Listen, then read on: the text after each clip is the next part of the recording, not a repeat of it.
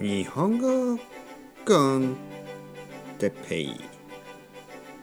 日本語学習者の皆さんをいつもいつもいつも応援するするポッドキャスト。今日は話題について話題話すトピックのことですね。はい皆さんおはようございます。日本語コンテッペイの時間です。元気ですか？僕は今日も元気ですよ。そして今日も雨が降っています、ね、毎日雨が降っています。だけどまあ僕は雨があんまり嫌いじゃない。嫌いじゃないですね。好きじゃないけどね好きじゃないけど嫌いじゃない。まあなぜかというと雨が降ると少し涼しくなりますね。少しだけね。ちょっと蒸し暑いですけどまあ涼しくなります。で雨が降るとねよく眠れますね。夜例えば寝る時に雨が降ると結構僕は好きですね。なんかこう雨の音を聞きながらね こんな音しますかね？こんな感じ？でこんな感じかな？結構僕は静かですかね？とかね。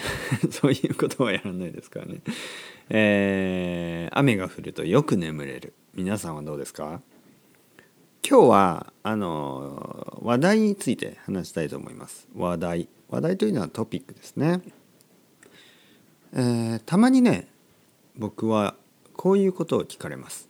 哲平先生毎日ポッドキャストを撮っていてトピックに困ることはありませんか、ね、話題がそんなにたくさんありますか？